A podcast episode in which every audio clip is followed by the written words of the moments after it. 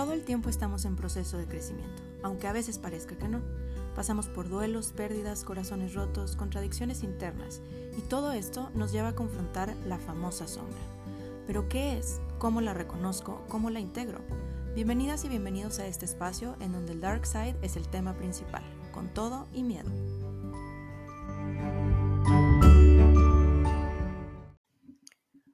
Hola, bienvenidas y bienvenidos a este espacio Amando la Sombra. Yo soy Ana Victoria Rodríguez y gracias por acompañarme un episodio más. Hoy va a ser episodio cortito, estoy yo sola, va a ser episodio monólogo y hoy les quería platicar eh, de la importancia que hay en el contar nuestra historia. Y este fin de semana justo pensé mucho en eso, por eso quise hablar sobre esto esta semana, porque les va a sonar un poco tonto el ejemplo, o el por, más bien el por qué me surgió este pensamiento, esta reflexión. Quien me conoce sabe que soy muy fan de Taylor Swift desde que empezó su carrera hasta la fecha. La he seguido y me encanta, y me encanta, me encanta. Y una de las cosas que más le admiro es bueno, son dos cosas. Una, su capacidad de escribir, como plasma en sus canciones, como escribe. Y, dos, su vulnerabilidad, lo, abierta y lo vulnerable y cómo se expone en sus canciones, que para mucha gente pues es una de las cosas que más le critican, ¿no? Porque se puede tomar como un ataque a su, sobre todo a sus exparejas, ¿no? Lo abierta que es en sus canciones. Em, y puede ser, ¿no? Y sí, válido verlo desde esa perspectiva. Eh, pero yo les quiero platicar o hablar como desde la perspectiva que yo lo veo, que es lo catártico que es del contar tu historia y lo importante.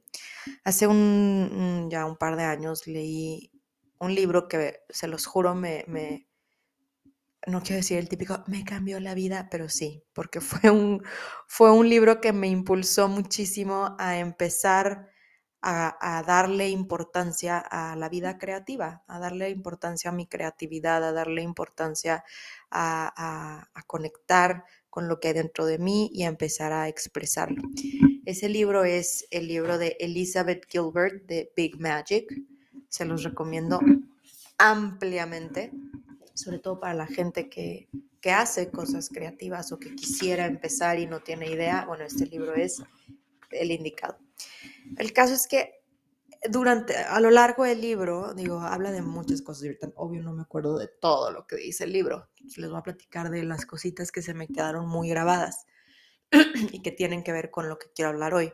Pero digamos que a lo largo del libro, Elizabeth Gilbert lo que hace es como platicar también su historia de lo que fue su proceso después de la publicación de su famosísimo libro eh, Eat, Pray, Love, Comer, Rezar, Amar, ¿no? Que fue un así, un bestseller por mucho tiempo, porque ella entró como en una crisis, ¿no? De, bueno, ¿y ahora qué? O sea, ya tuve este super macro hit, ¿ahora qué sigue?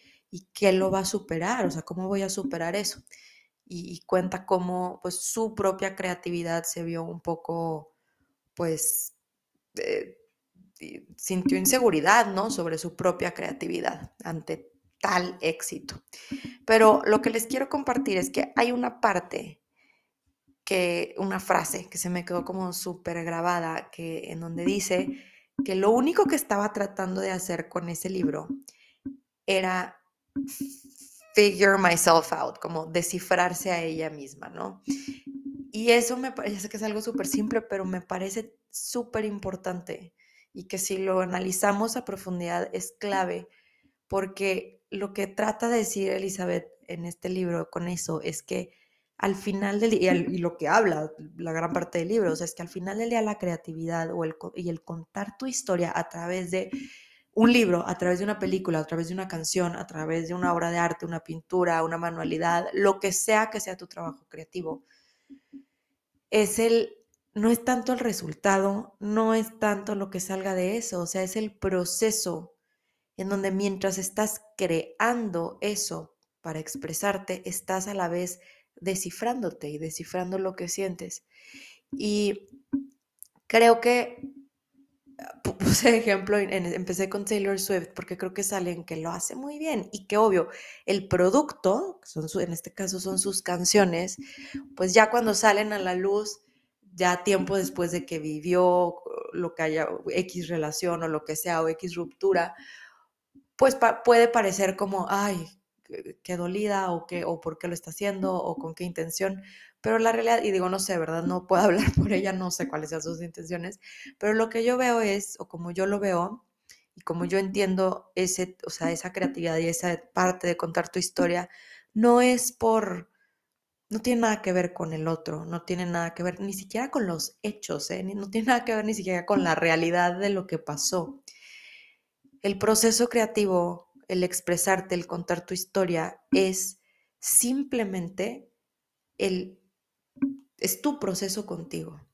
Y creo que es sumamente importante. Y a mí me llegó este fin de semana como a reflexionar el qué hubiera sido de mí, de mi proceso, si yo no me hubiera atrevido a, por ejemplo, crear este podcast, a empezar a como abrirme más en, redes sociales, en Instagram en específico, a, contar mi historia, a ser más vulnerable, a, en el podcast, en cada entrevista, en cada episodio, contar una parte de mí. Les juro, les juro que hay cosas que obviamente pues todavía ni siquiera he terminado de asimilar o de entender de cosas de mi vida. Claro que no tengo mi vida resuelta, créanmelo, en especial quienes me han escuchado la parte de la historia con mi mamá. O sea, es algo que me cuesta todos los días y no es que lo tenga descifrado y no es que lo maneje a la perfección, pero el hablarlo, el escribirlo, el comunicarlo, el, el, el constantemente estar tratando de crear cosas desde ese lugar, desde esa misma confusión que yo tengo sobre mí, sobre mi mamá, sobre nuestra relación, les juro que el, ese es el regalo, o sea, ese es el beneficio, ese es el lo, lo, que te trae, el regalo más grande que te trae la creatividad y la, sobre todo la vulnerabilidad, esa es la recompensa. Viene, y también esto lo dice Elizabeth Gilbert en su libro, dice que las recompensas de una vida creativa vienen de la simple alegría de descifrarte y de descifrar el trabajo en sí y de la conciencia interna y personal y privada que haces de eso. Porque da lo mismo, al final cuando se expone al público, lo que sea que estés compartiendo, ahora sí que deja de, casi casi que deja de ser tuyo porque está a manos de interpretación de quien lo escuche, de quien lo lea, de quien lo vea, de quien lo consuma. Pero lo que hay antes de que sale al público, eso sí es tuyo. Y los quiero invitar, no sé, es como una invitación, porque les juro que vuelvo a mi ejemplo de Taylor Swift, pero es que este fin de semana sacó un nuevo álbum. X, no les voy a hablar de Taylor Swift, o sea, pero el punto es que sacó un álbum, sobre todo unas canciones como súper íntimas, súper vulnerables, súper intensas, no súper profundas, hablando de ella, de una relación que tuvo pasada de hace 10 años, y que el punto no es la relación, ni es el güey, el ex, o sea, es la catarsis que esta mujer hizo después de años y años de contar su historia, ¿no? Y, me dejó reflexionando mucho como, wow, o sea, la verdad es que eso, sí se lo admiro mucho, o sea, qué, qué capacidad de convertir algo súper doloroso en su trabajo.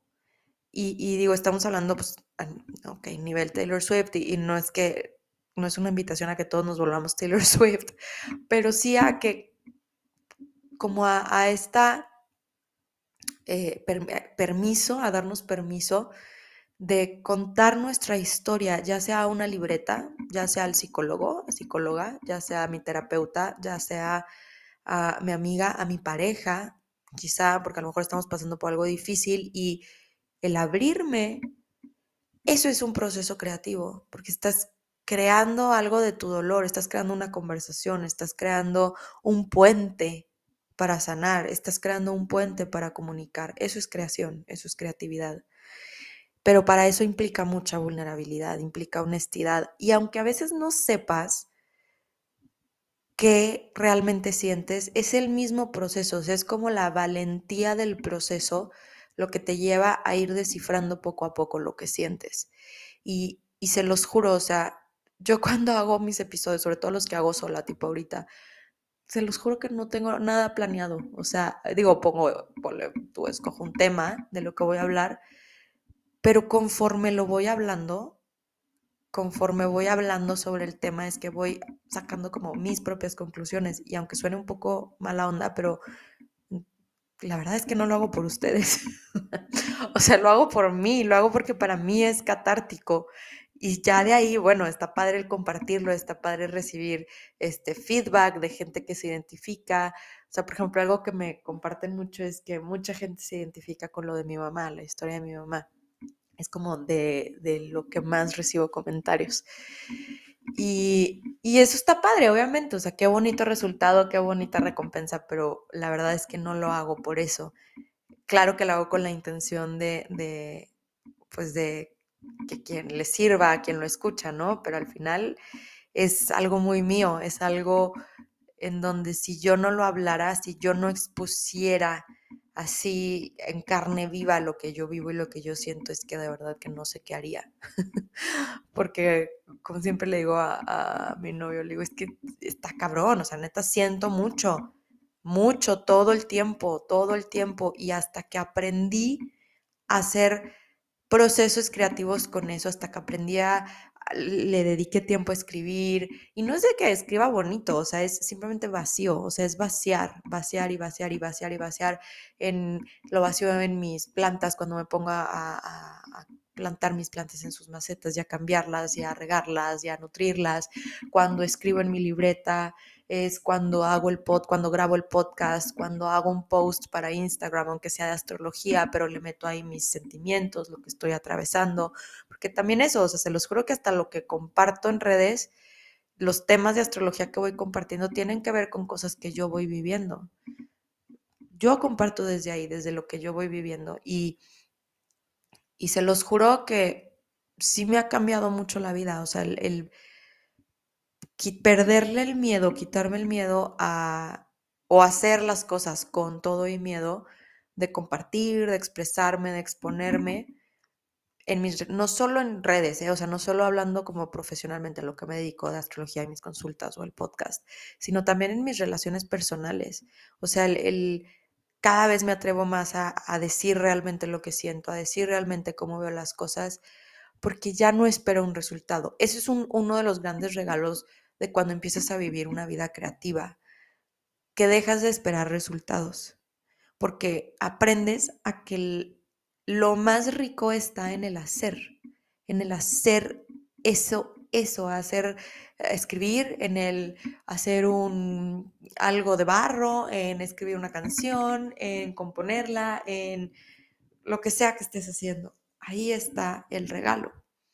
Entonces, en la cuando lo vives también en tu vida normal y en tus relaciones personales, se vuelve también algo similar, porque dejas de esperar resultados, sino que te enfocas nada más en el estar constantemente viviendo desde tu vulnerabilidad y exponiéndote, pero sin esperar nada de nadie, de nadie, porque dejas de esperar resultados, dejas de esperar que la gente reaccione como tú quieres porque aquí lo importante, creo que para mí, y con esto cierro, el regalo más grande que me ha dado el, el ser vulnerable y el aprender cómo a poco a poco ir viviendo cada vez más una vida creativa, es, me ha regalado como seguridad en mí misma, me ha regalado confianza en mí misma, me ha regalado el don de dejar de esperar no solo de los demás, sino de mí misma, o sea, como aceptarme en cada momento, en cada parte del proceso, en cada etapa del proceso,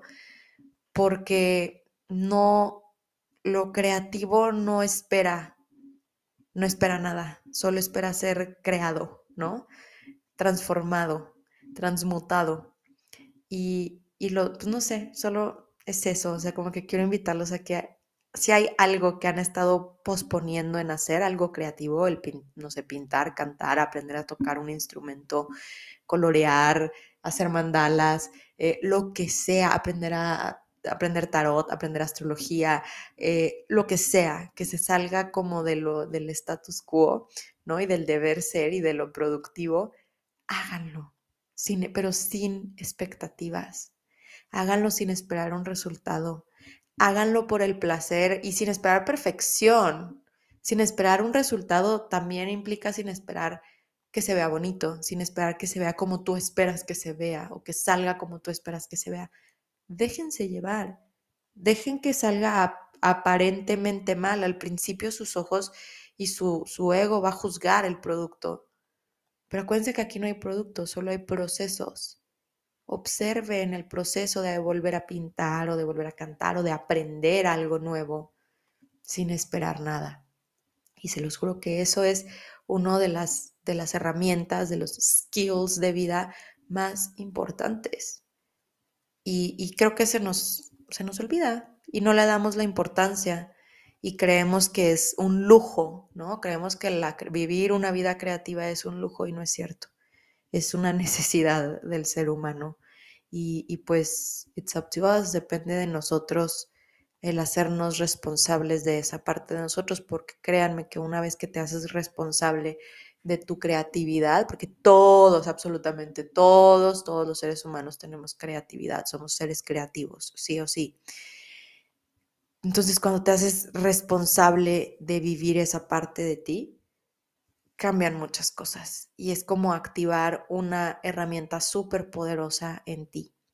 Entonces, pues nada, solo era este episodio una pequeña invitación a eso o un recordatorio de algo que quizá tú ya sabes que tienes o quieres hacer, que deseas hacer. Y pues ojalá este sea como el empujoncito que necesitabas.